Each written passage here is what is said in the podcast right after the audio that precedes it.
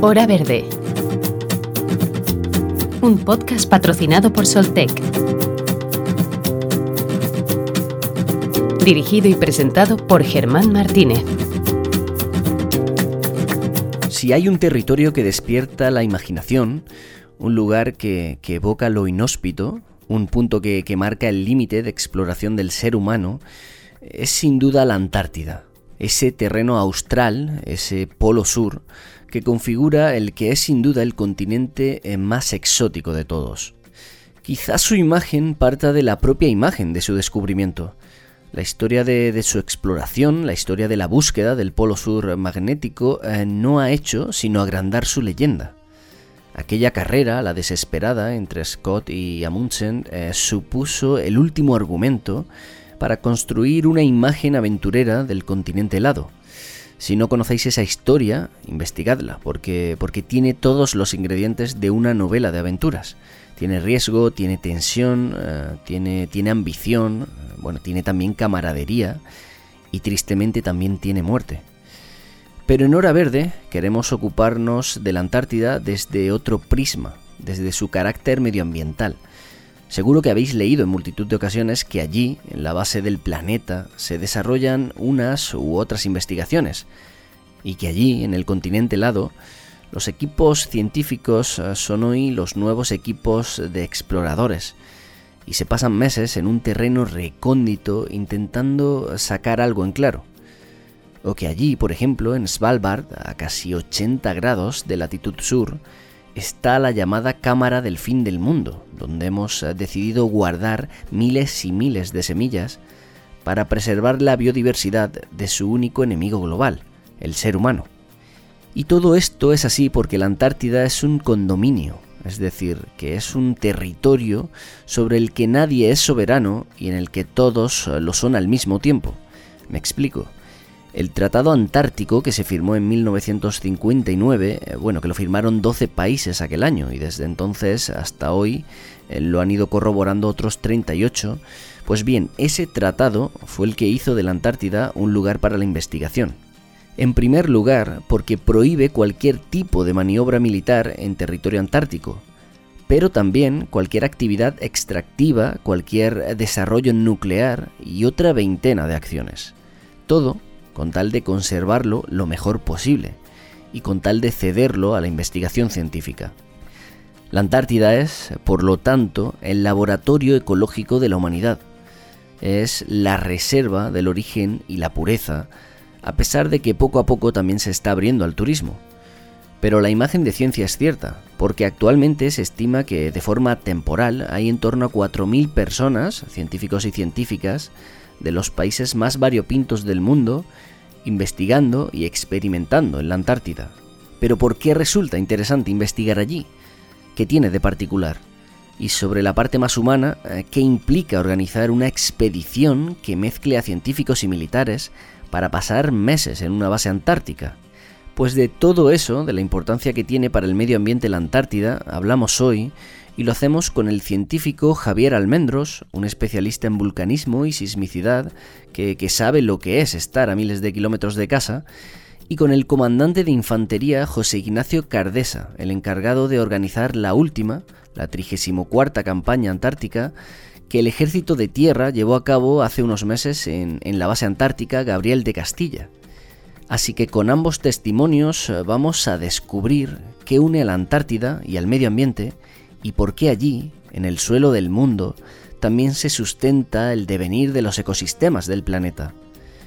Hoy, en Hora Verde, hacemos el viaje más largo de todos, un viaje que cerraremos con las palabras de la primera persona en poner un pie en el Polo Sur, el explorador noruego Roald Amundsen, con quien viajaremos en un minuto. Así que sin más, cogemos el equipaje, nos ponemos cómodos y cómodas y allá vamos.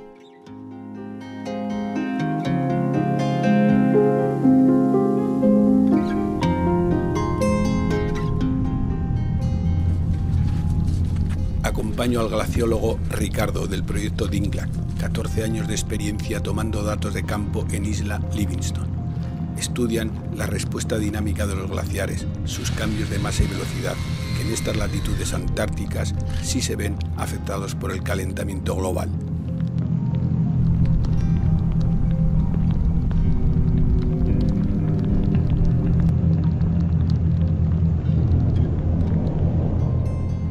Aumento del nivel del mar es uno de los mayores desafíos de la humanidad en las próximas décadas. Hoy, el 40% de la población mundial vive en las zonas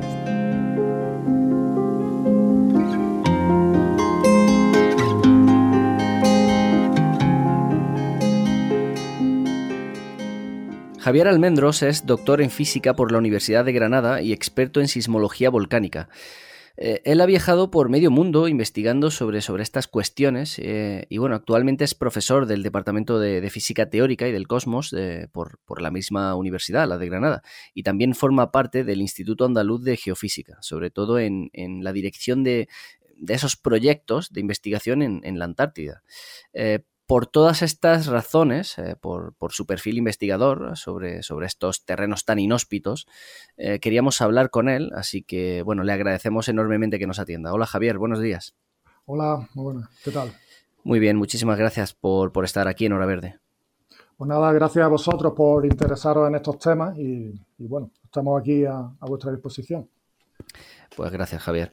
Eh, al tratar hoy todo, todo este bloque de, investigación en, las regiones eh, polares, eh, bueno, la primera pregunta que quería hacerte es, la más pertinente con, respecto a, ese tema en concreto, a estos viajes a, la Antártida para, saber más sobre, sobre, cómo funciona este planeta, ¿no? Así que, bueno, me gustaría saber qué tienen las regiones polares que, tanto invita a investigar allí, en esos, en esos entornos. ¿Qué hay allí que, que solo está allí? Bueno, esa pregunta depende mucho de a quién se le haga, en qué campo de investigación estemos, trabajando. En nuestro caso, que trabajamos en ciencias de la Tierra, en geofísica, pues mm, en realidad el estudio de la Tierra se puede abordar desde cualquier sitio. No, es necesario trabajar en la Antártida trabajar en, el Caribe o en, ningún sitio en particular porque hacemos un estudio eh, global. ¿no? Eh, lo que pasa es que es cierto que la Antártida ofrece algunas ventajas. ¿no? La Antártida es un continente que, está dedicado a la ciencia y entonces todo gira en torno a las actividades científicas y todo son facilidades para, trabajar. Para, por ejemplo, en nuestro caso trabajamos con sismómetros que se tienen que instalar en, el, suelo, en zonas que estén eh, bueno, eh, accesibles. Entonces, mm, bueno, muchas veces cuando hemos trabajado en otras regiones, pues nos encontramos, bueno, pues claro, en el terreno vive gente, eh, la gente tiene su propiedad, eh, entonces la, selección de sitios para trabajar no es tan sencilla. Entonces, nosotros trabajamos en, bueno, en, distintos volcanes, pero cuando trabajamos en la isla de excepción, que es el volcán, eh, uno de los que más hemos estudiado, pues nos encontramos que todos son facilidades, ¿no? Hay, una base que nos da apoyo, eh, tenemos el volcán a nuestra disposición como si fuera un laboratorio para, aprender. Y luego la idea es, pues bueno, ese aprendizaje, pues extrapolarlo y llevarlo a, otras regiones también. Sí, ahora después, de hecho, al paso de lo que comentabas, eh, vamos a hablar con, el comandante José Ignacio Cardesa, que bueno, es uno de, los encargados de, preparar eh, estas expediciones científicas que, sobre todo para que sean seguras, pero, pero antes de entrar en, en, esa parte logística, eh, ¿cómo ha sido para ti la, experiencia de investigar en, territorio antártico y convivir bueno, con un grupo tan distinto? Bueno, pues es una experiencia muy, muy particular. ¿no? Eh, uno cuando, cuando va siguiendo una carrera, pues está acostumbrado a tratar con un tipo de gente, ¿no? Pues uno se mete en la universidad, trata con profesores, con investigadores. Eh, y, allí en la Antártida, en las bases científicas, pues convive mucha gente, Entonces, gente de distinto tipo, pues eso, gente que da, eh, pues desde, el que hace, el cocinero hasta, hasta gente de comunicaciones, gente que, en distintos perfiles. Y, es una experiencia muy interesante, en el que uno ve que la vida no es solamente tu pequeña burbuja, donde normalmente te mueves, sino que también tiene, pues, pues bueno, hay, mucho mayor. ¿no? Y eso también se ve especialmente porque en la Antártida se fomenta mucho la colaboración entre países, ¿no? entre distintas bases, pues bueno, hacer una estancia en una base de otro país, ¿no? Y bueno, te das cuenta cómo se vive en, otras, en otros países, bueno, qué prioridades tienen, ¿no? Y, a veces son eh, culturas muy diferentes, ¿no? Hay bases pues, chinas, coreanas, brasileñas, Y, todos estos intercambios, pues al final lo que hacen es enriquecernos y, ver, ampliar nuestro, nuestro horizonte. sin duda. Eh, eh, comentaba al inicio que, tu especialidad es el vulcanismo y, la actividad sísmica. Eh, son fenómenos que, bueno, generan sin duda un riesgo para, el ser humano en caso de producirse cerca de, donde habita, pero sin embargo, cuando, cuando pensamos en la Antártida, en lugares tan, tan naturales, eh, sin, sin, rastro de, asentamientos humanos o actividades humanas, eh, se me antoja justo lo contrario. ¿Por qué en cambio se investiga estas cuestiones allí, lejos, en espacios antropizados? ¿Es por lo que decías al inicio o, hay algo más? Bueno, desde el punto de vista de investigación, ya comentaba antes que todos los volcanes funcionan de forma parecida. ¿no? Entonces, estudiar un volcán en la Antártida o estudiarlo en Canarias o estudiarlo en, en el, Mediterráneo, ¿no? pues mm, son, son mecanismos muy parecidos. Y se puede, lo que aprendes en un volcán te puede valer para interpretar lo que observas en otros volcanes. Eh, lo que sí es cierto es que todos los volcanes deberían de tener un, bueno, pues un equipo, una instrumentación para poder determinar el nivel de actividad. Eh, sobre todo los que, los que están cerca de, de enclaves donde vive la gente, de zonas eh, pobladas. En el caso de la isla de excepción, que es donde nosotros mm, trabajamos en la Antártida, pues en principio no se da ese, condicionante, ¿no? No hay mucha gente alrededor. Sin embargo, hay periodos en los que sí que hay más de lo que parece. Primero tenemos eh, la zona de la isla Shetland del Sur, es la zona con mayor densidad de bases científicas de toda la Antártida. Y durante el verano, muchas de estas bases son, solo se abren en verano eh, durante el verano, que bueno, son aquí los meses de invierno, de diciembre a marzo, pues en esa época eh, hay muchísima gente y muchísimos movimientos, de, tanto por barco como por en avión. Y además en los últimos años se está incrementando el, turismo.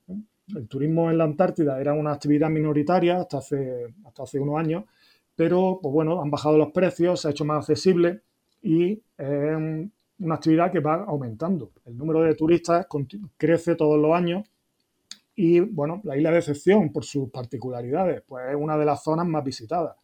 Porque, claro, pensamos, pensar que estamos en un, volcán eh, en el que, por ejemplo, hay eh, anomalías térmicas, hay zonas con agua a casi 100 grados eh, y mezclado con el paisaje antártico, con glaciares, con pingüinos, focas, en fin. Entonces es un paisaje muy particular que desde luego, claro, el turismo lo, explota. Entonces, estas visitas, el problema que tiene, bueno, problema, eh, la particularidad que tiene la Antártida es que no hay una autoridad, no, hay una policía, no hay alguien que fuerce a nadie a hacer nada, sino que todo el mundo se supone que va allí a hacer investigación o turismo. Y el turismo, la verdad que suele ser bastante respetuoso, no, eh, hay, no hay problema en ese sentido. Pero a la hora de gestionar el riesgo volcánico nos encontramos con que si la isla de excepción entrara en erupción, pues no hay una autoridad que ordene evacuaciones o que... ¿no? Entonces un poco... Eso estamos, bueno, la gente involucrada en estos temas lo, estamos discutiendo y, no tiene fácil solución, porque claro, el objetivo de, la Antártida es que continúe siendo libre, que cualquiera pueda hacer investigación en la Antártida.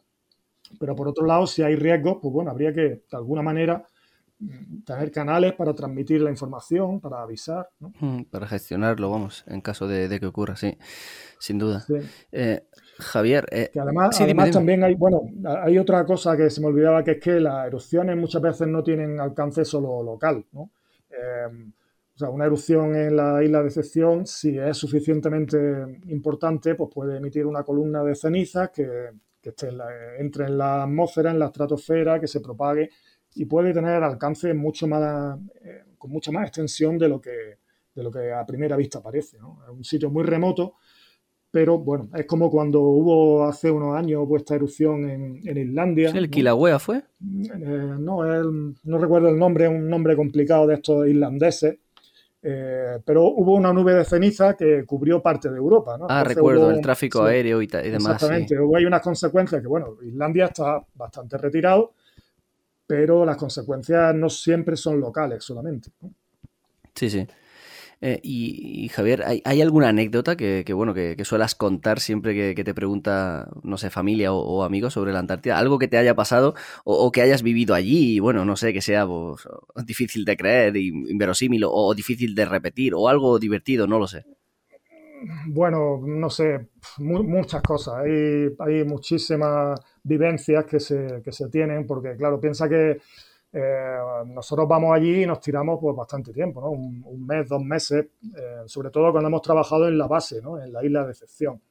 Eh, y esto, bueno, pues es bastante tiempo ¿no? y pasa, pasa de todo, porque además las condiciones pues, son muy limitadas, el contacto que puedes tener con, gente es muy limitado y, y, bueno, pues hay, hay de todo, ha pasado de todo, ha habido pues no sé, veces eh, situaciones graciosas, situaciones complicadas también, ¿no? Eh, en fin, de, todo un poco. Eh, muchas de ellas tienen que ver con, temas precisamente de, la seguridad, ¿no? Que se han ido mejorando, ¿no? Que, inicialmente, bueno, yo, claro, yo llevo participando en campañas antárticas desde el año 95, entonces las cosas han ido cambiando, han cambiado mucho, ¿no?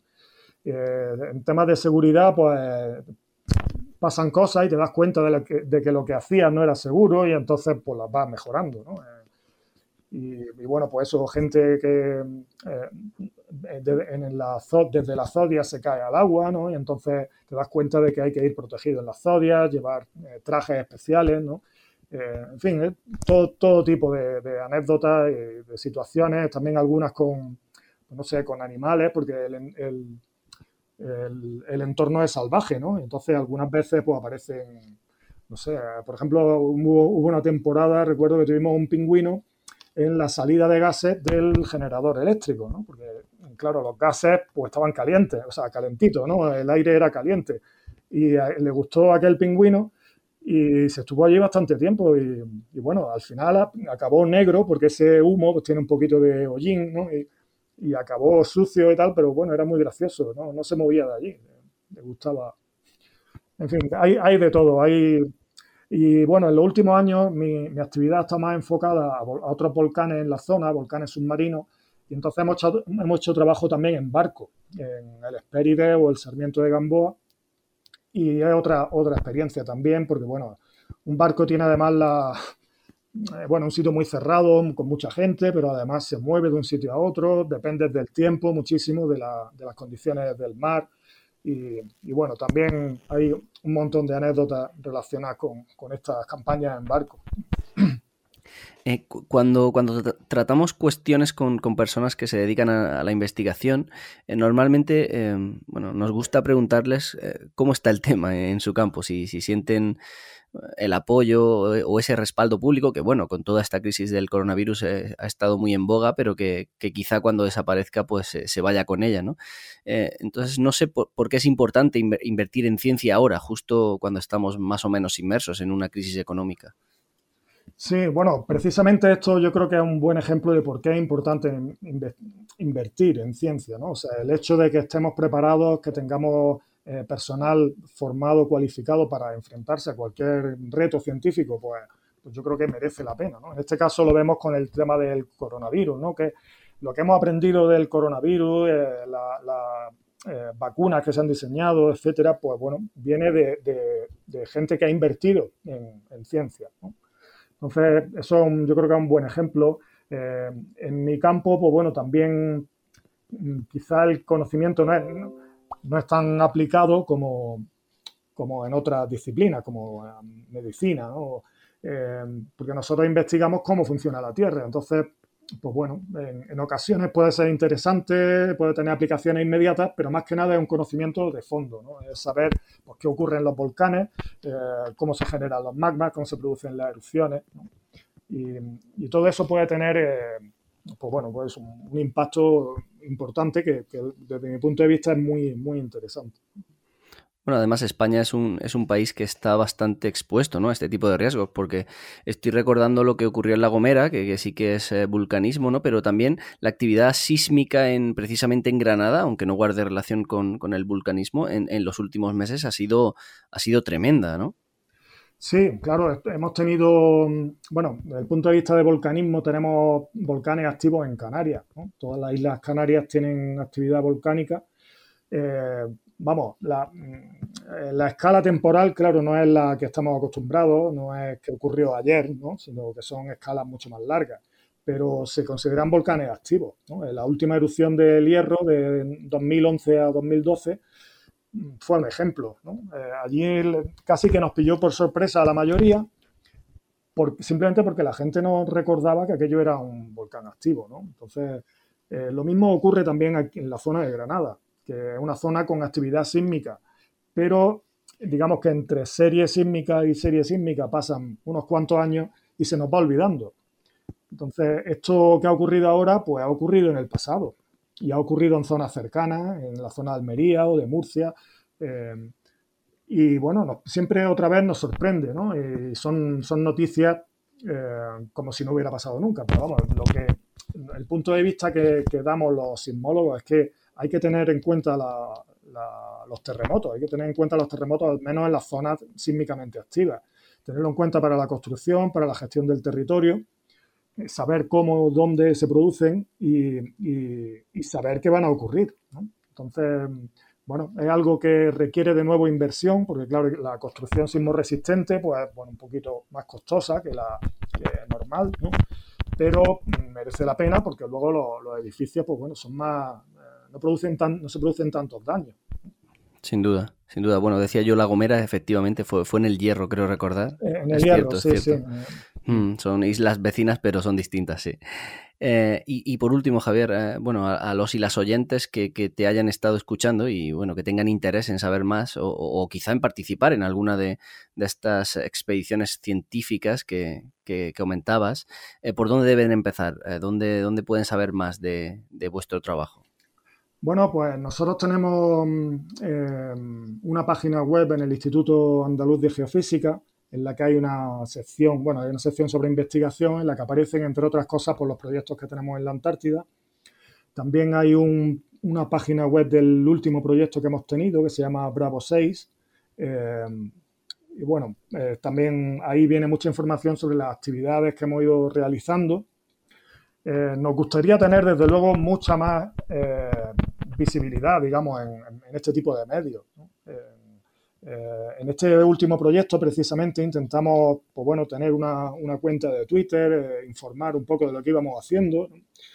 Pero claro, uno se da cuenta de la cantidad de tiempo, de dedicación que esto requiere. No, eh, no es simplemente lo que se te ocurre ponerlo y ya está, sino, no sé, preparar cosas que sean interesantes, que, tengan un cierto impacto. ¿no?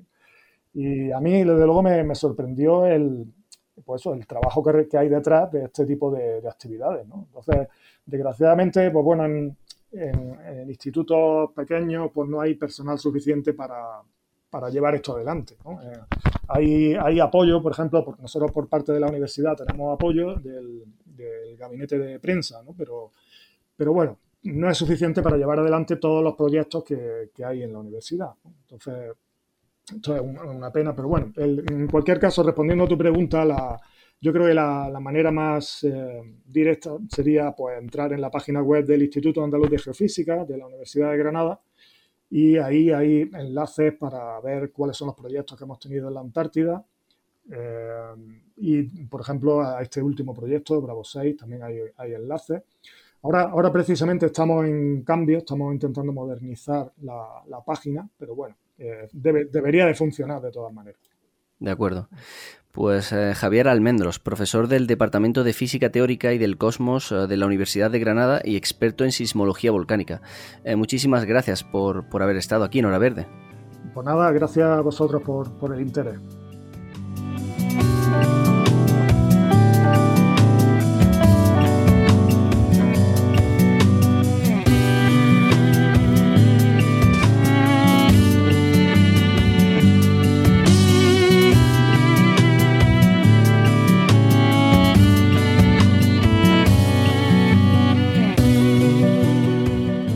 José Ignacio Cardesa es comandante de infantería y está destinado en el cuartel general de la División Castillejos, en Huesca. Eh, su relación con la montaña, con el Pirineo fundamentalmente, y, su participación en misiones internacionales eh, bajo el auspicio de la OTAN, tanto en Kosovo como en Afganistán, eh, le han servido como bagaje para ahora planificar la, la, campaña antártica del Ejército de Tierra. Ignacio fue el jefe de esta 34 campaña en la base antártica Gabriel de Castilla. Con él, eh, bueno, queremos conocer de primera mano sobre todo la, logística que hay detrás de, estas investigaciones científicas en, las regiones eh, polares. Porque, bueno, estos no son viajes como, cualquier otro viaje, son, auténticas expediciones que, bueno, necesitan una planificación eh, a fondo y ya que hablamos de, contexto, contextos muy extremos, pues necesitan esta planificación y, en los que cualquier error pues, puede exponerte a, un riesgo mucho mayor. Eh, esta última campaña se desarrolló durante enero y febrero, creo, así que, Ignacio apenas acaba de regresar a territorio español y bueno, suponemos que habrá tenido unas semanas para, recuperarse de, la misión, eh, así que bueno, le agradecemos mucho que, esté aquí con nosotros. Hola Ignacio, bienvenido. ¿Qué tal? Muy buenas tardes. Buenas tardes. Eh, en primer lugar, ¿cómo fue la campaña? ¿Ha salido, ¿Ha salido todo bien a pesar de bueno, las circunstancias tan particulares que, que nos está tocando vivir. No sé si os ha influido en algo esta situación del coronavirus. Sí, como no puede ser de otra forma, a nosotros también nos ha influido mucho la situación actual que se está viviendo. en nuestro caso ya empezó a afectarnos en la preparación. La preparación nosotros la iniciamos un mes después de lo que estaba previsto. El ejército en esos momentos estaba imbuido en la operación Balmis. Estábamos pues ayudando a las autoridades civiles en aquellos apoyos que nos solicitaban y una vez que empezamos la preparación, ya cuando estábamos en, el despliegue propiamente dicho, en la proyección, pues eh, hubo otra incidencia con el COVID. Uno de los barcos, en este caso el, buque de investigación oceanográfica Espérides, no pudo bajar hasta las tierras antárticas y se tuvo que acortar la campaña y de hecho también se disminuyó el personal que tenía que, que venir a la base, tanto científico como militar. Sí, imagino que, bueno, en el contexto, como decía, actual e, es, inevitable. Eh, y bueno, ya entrando de lleno, en la primera pregunta que, tengo anotada es, algo más emocional, ¿no? Porque me gustaría que, bueno, brevemente quizá, pero, pero me gustaría preguntarte cómo se siente uno a, a 13.000 kilómetros de casa. Bueno, pues fuera de casa, la verdad es que para nosotros los militares no es algo nuevo. Eh, ya ya lo habías comentado en la presentación, no es la primera vez que, estaba eh, fuera de territorio nacional. De hecho, ha sido la vez que menos tiempo he estado, pues eh, desde Kosovo en su día, que estuvimos más de siete meses, o en Afganistán, que se está alrededor de cinco meses, realmente eh, el irte de casa no es lo peor. Me refiero en esta ocasión en tiempo.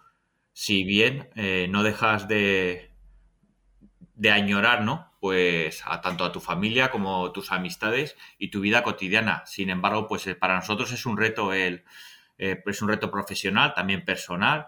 ir a un lugar como es la base antártica Gabriel de Castilla en Isla de Decepción y los problemas, pues, aunque suene raro decirlo, eh, yo creo que los tienen más los familiares que dejamos aquí, porque se quedan a cargo de todo, ¿no? Pues se quedan solos con los hijos, con los problemas y nosotros estamos, digamos, un poco eh, absortos en, nuestra vida cotidiana en la base. Sí, sí, imagino, imagino que no, no debe ser fácil para, las familias y, los amigos. Eh, eh, paso, bueno, entro ya de lleno en la parte que, más nos interesa en el programa de hoy, que es toda esa logística que, bueno, que introducía.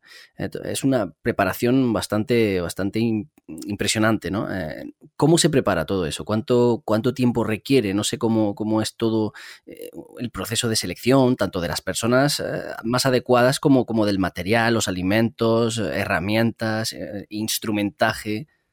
Bueno, en el ejército de tierra la dotación está compuesta por 13 militares, cada uno responsable de su área, pues tenemos las, las áreas de logística, comunicaciones, asistencias sanitarias con un médico, eh, así hasta completar los, los 13 puestos. Solo hay dos que están doblados, que son el de motores e instalaciones. Son personal que repite, es decir, eh, el personal que yo escogí este año han estado conmigo y el año que viene volverán. Son los dos únicos puestos que, que repiten. Y la preparación se inicia con la elección de la dotación. Se hace a un año vista una vez la dotación, en estos momentos, la dotación que irá el año que viene, eh, ya han hecho sus entrevistas, tienen una fase de selección. En mi caso yo tuve 200 aspirantes para elegir 10 plazas y una vez que está hecha la selección, pues ya nos metemos en, en las distintas fases de preparación. Hay fases comunes que debemos pasar todos, pues las fases de montaña, la fase de agua navegación y una fase de capacitación antártica, pero luego hay otras muy específicas. Por ejemplo, el de comunicaciones, pues tiene jornadas de actualización con todos los medios que va a utilizar. Lo mismo les pasa a los de medicina, veterinaria y de las otras áreas. Y dentro de esa preparación, pues también está el planeamiento de las compras de materiales y necesidades que vamos a necesitar allí.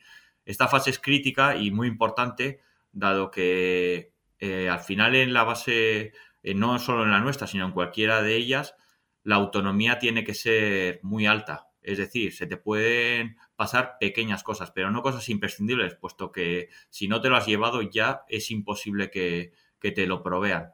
Entonces es una fase crítica y nada, estamos, como ya he dicho, un año preparándonos antes de nuestro despliegue.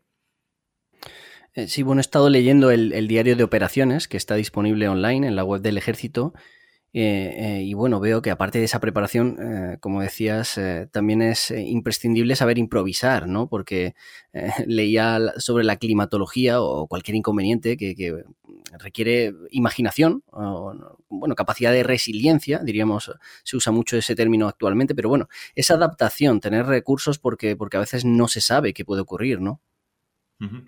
Pues eh, bien lo dices. La verdad es que una de las incidencias que, más grandes que hemos tenido allí para eh, las actividades y la programación que teníamos prevista día a día es la climatología. Es muy cambiante. Eh, pasamos de, de tener en un mismo día, de tener sol a viento, a lluvia, a nieve, a ventisca y todo en el mismo día.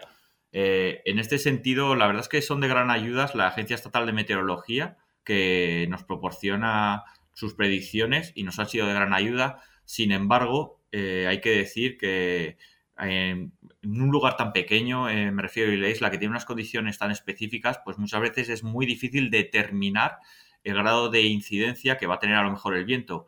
Pues vientos que a lo mejor se preveían de 20 nudos, pues han podido llegar a ser puntualmente con rachas de 40 nudos lo que hacía inviable que se pueda navegar. Entonces lo que se hacía es eh, una programación eh, un poco flexible, es decir, había unas actividades principales que eran las, las que se iban a, ejecutar siempre y cuando la climatología y los medios nos lo, que teníamos previstos nos lo permitiesen y luego hacíamos una programación alternativa. Caso de que no se pudiese hacer alguna de esas actividades, ¿qué es lo que podíamos hacer? Esas actividades alternativas siempre estaban pensadas o programadas en, el hecho de que la climatología fuese eh, más adversa. Eh, por ejemplo, si se planeaban alguna actividad de, navegación y al final el viento es muy determinante para poder navegar con rachas eh, fuertes de 25, 30, 35 nudos, tratábamos de no navegar, puesto que son embarcaciones pequeñas, Zodiac, que les afecta mucho el oleaje, pues preveíamos a lo mejor movimientos terrestres, que si bien el viento sigue siendo fuerte, pero bueno, no implican ningún peligro en nuestros movimientos. Y así es como lo hemos hecho y hemos podido realizar todas las actividades previstas. Eh, ya, que hablas sobre, sobre esas actividades, eh, fuera de la base, cuando tenéis que, salir a, la intemperie para llevar a cabo los trabajos de, investigación, eh, ¿cómo es la experiencia? Bueno, ¿en qué consiste vuestro trabajo y sobre todo, qué se siente allá en, bueno, en el sur del mundo? Bueno, nuestro trabajo, iba a decir principalmente, pero yo creo que es única y exclusivamente enfocado al apoyo a la investigación en este caso la investigación científica de los proyectos que en su día aprobó el Comité Polar Español para que desarrollasen sus trabajos en la base antártica española Gabriel de Castilla. Al final estos proyectos pues eh, tienen una serie de actividades que tienen programadas desde territorio nacional y que, que tratan de ejecutar en, en lo que es la base. Por ejemplo, el personal que está dedicado a lo que es el seguimiento de la vulcanología dado que la base Gabriel de Castilla está en la isla de Decepción, que la isla de Decepción no es otra cosa que un volcán que está activo, cuya caldera es navegable, porque, eh, bueno, en su día colmató y, y es una bahía. Entonces ellos hacen un seguimiento del volcán, pues necesitan poner una serie de sensores para hacer ese seguimiento y esa vigilancia volcánica y nosotros lo que les proporcionamos es eh, el apoyo a sus movimientos. Si tienen que cruzar la bahía, pues nosotros somos los encargados de llevarlos en Zodiac hasta el punto donde ellos nos dicen para establecer la estación. Evidentemente, ya que somos personal, al final esto es todo colaborativo y al igual que nosotros les apoyamos a ellos en, el montaje de alguna estación bajo sus indicaciones, pues luego en la base, cuando la dotación necesita de, del personal científico para realizar alguna actividad, eh, ellos son los primeros eh, que se ofrecen voluntarios y que trabajamos todos en, común. Sí, sí, sí, de hecho te iba a preguntar sobre eso porque, eh, bueno, pasar tanto tiempo mano a mano militares y científicos, yo, me hacía esa pregunta, si, si los militares aprenden, imagino que sí, un poco de geología, de biología, de cambio climático, de lo que estén investigando, y, los científicos a su vez, de cómo sobrevivir en un medio tan hostil, ¿no? Sí, bueno, al final, como bien dices, es un aprendizaje mutuo. Tenemos que pensar que hemos sido un grupo muy reducido. Entre militares y científicos éramos 18, 9 y 9. Eh, entonces, la verdad es que la colaboración es máxima. En el sentido de si nosotros aprendemos sobre sus proyectos, la verdad es que sí, y no solo en los apoyos que les damos. Una de las actividades, que no ha sido de este año, sino que se hace habitualmente, es que los científicos, pues después de, de las cenas, eh, pues, eh, perdón, antes de cenar aprovechábamos pues para que nos diesen alguna charla sobre sus proyectos, sus objetivos y la verdad que son muy interesantes. Aparte te aportan ese conocimiento a la hora de, cuando estás llevándolos a algún lugar o estás ayudando a montar una estación, pues dentro de las limitaciones que nosotros podemos tener por conocimiento, pues sabemos eh, el por qué y el para qué, ¿no? Que muchas veces, pues, es mucho mejor para realizar las tareas. A su vez, pues eh, nosotros aprovechamos también pues para hablarles un poco sobre eh, en, en contacto común, en las comidas, en las cenas, ya he dicho, somos un grupo pequeño, pues ellos ven nuestras actividades ahí, pero luego siempre se interesan por las actividades que realizan los militares en territorio nacional y se aprovecha pues como ya he dicho, para hacer, bueno, eh, una serie de, charlas y ni siquiera a veces son charlas formales, son entre un grupo pequeño de gente donde se debaten ideas. Sí, sí, lo más normal, vamos. Eh, por último, bueno, como decía al inicio, por tu experiencia en contextos complicados, eh, como Kosovo o Afganistán, que tú también has referido, imagino que, bueno, ambos suponen un bagaje a la hora de, relativizar muchas situaciones del, día a día, sobre todo con, pues, con respecto a la situación uh, humana o, de los problemas reales de, las sociedades. Eh, me pregunto si, si en pleno polo sur pues ocurre algo parecido con, el medio ambiente. No sé si se valora de otro modo regresar a casa, volver a, la tierra de uno, no sé, a valorar la naturaleza de, otro modo, verla con otros ojos. Bueno, yo creo que la preocupación por el medio ambiente ya es algo que está muy interiorizado por nuestra sociedad. Cuando yo era pequeño pues se podía hablar, pero no era algo tan común como es ahora. Ahora las actividades que se hacen en el territorio nacional, en, nuestra vida diaria, siempre eh, se mira el medio ambiente. Nosotros en, eh, en, la base Gabriel de Castilla tenemos un sistema de gestión ambiental que nos obliga a hacer una serie de actividades que deberían ser comunes y que de hecho son comunes en la mayor parte, voy a decirlo así, de los hogares españoles, como puede ser la clasificación de residuos es algo que ahí nos obligan, lo hacemos eh, en nuestra casa.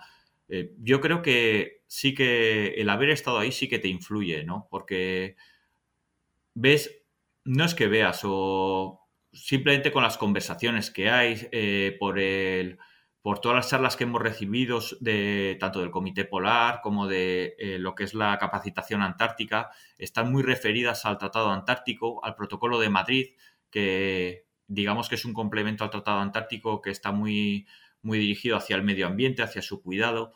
Entonces, yo creo que sí que te marca. Vas eh, viendo un poco lo que, lo que se ha hablado, los efectos, los que llevan, o los científicos que llevan muchos años haciendo una investigación allí, pues te van diciendo un poco de cómo ha cambiado la isla y lo que ellos perciben. De, pues, si los glaciares, que como es el caso que nos comentaban, pues han disminuido un poco, se ve una regresión en, en cómo estaban de cuando los conocieron. Y bueno, siempre yo creo que sí que te cambia y al final eh, todo aporta y esta experiencia, como no, todavía te aportaba un poco más, pues por el lugar donde es, es distinta a cualquier misión militar de las que hemos realizado con anterioridad, dado que es un ambiente eh, cívico-militar cívico mucho más acentuado que en otras misiones, pues porque al final ya he dicho, estábamos al 50%, es por y para el, el apoyo a la comunidad científica y sí, desde luego que nos ha marcado. Pues José Ignacio Cardesa, comandante de infantería y jefe de la última campaña en la base antártica Gabriel de Castilla. Eh, muchísimas gracias por, por, haber estado aquí en Hora Verde. Pues nada, muchísimas gracias a vosotros por darnos la oportunidad de compartir este rato con, con vosotros.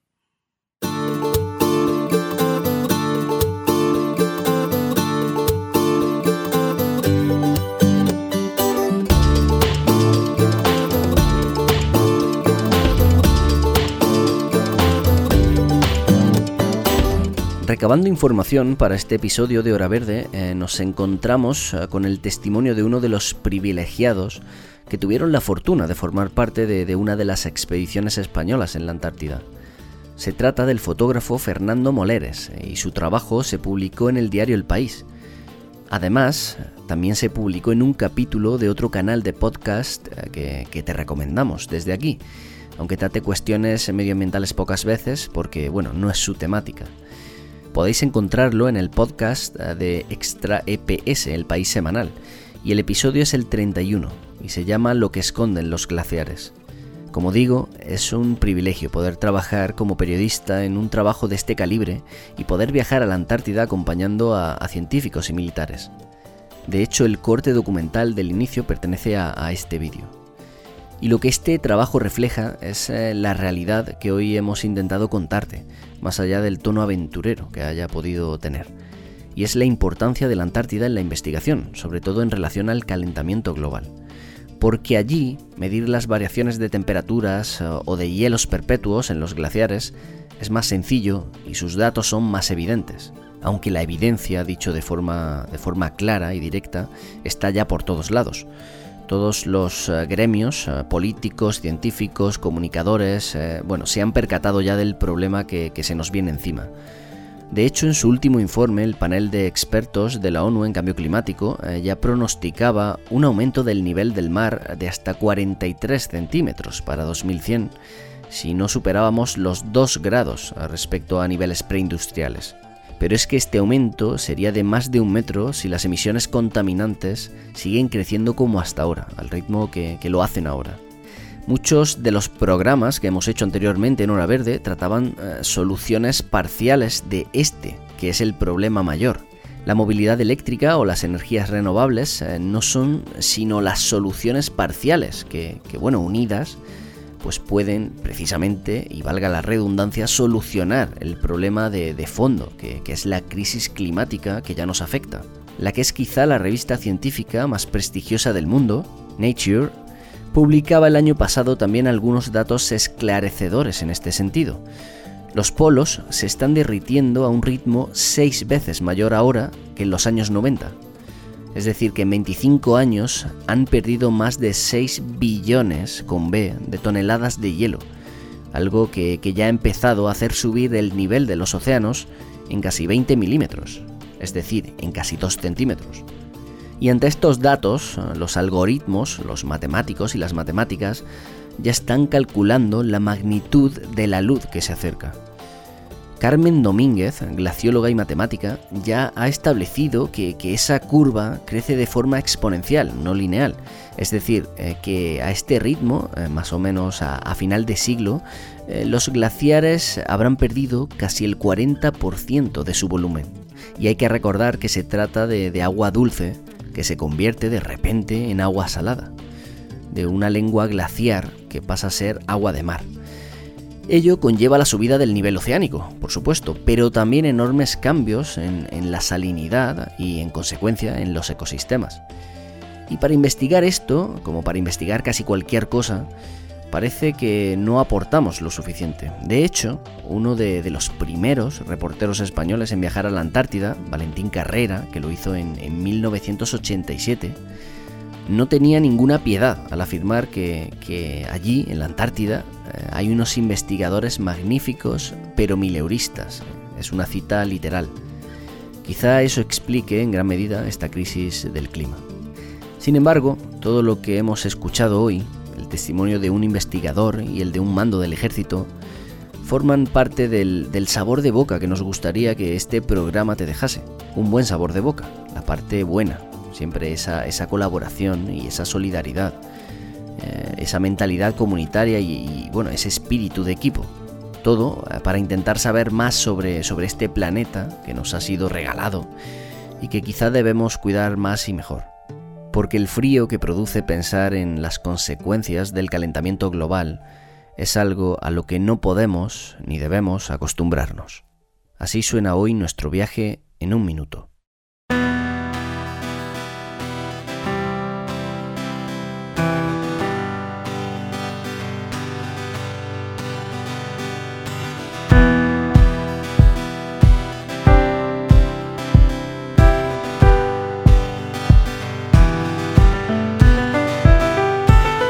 El mayor explorador de la Antártida, el primero en poner un pie en el Polo Sur, fue Roald Amundsen.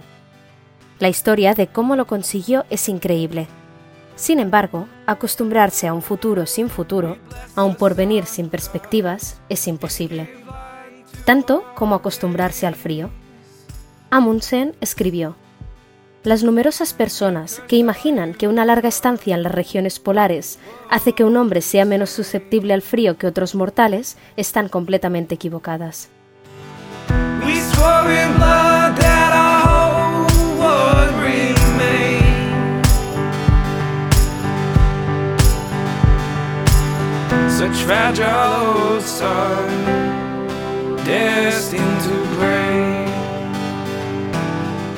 Pues hasta aquí nuestro hora verde de esta semana. Esperamos que, durante unos minutos te hayamos hecho viajar justo ahora, cuando el confinamiento y los ah, cierres perimetrales eh, nos tienen pues más en casa que nunca. Ya sabes que puedes compartirnos ah, tus impresiones al WhatsApp de Hora Verde, escribiendo o también enviando tu nota de voz al 644 697 687 y también te leemos en los comentarios de Evox y en las eh, reviews de Apple Podcast.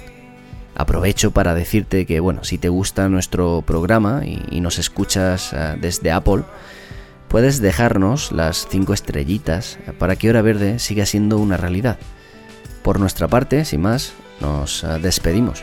Volvemos el próximo jueves, no sin antes darte las gracias por, por haber estado ahí al otro lado una semana más. Fragile sun destined to break.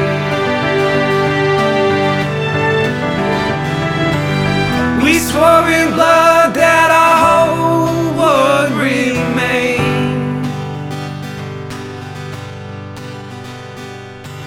Such fragile destined to break.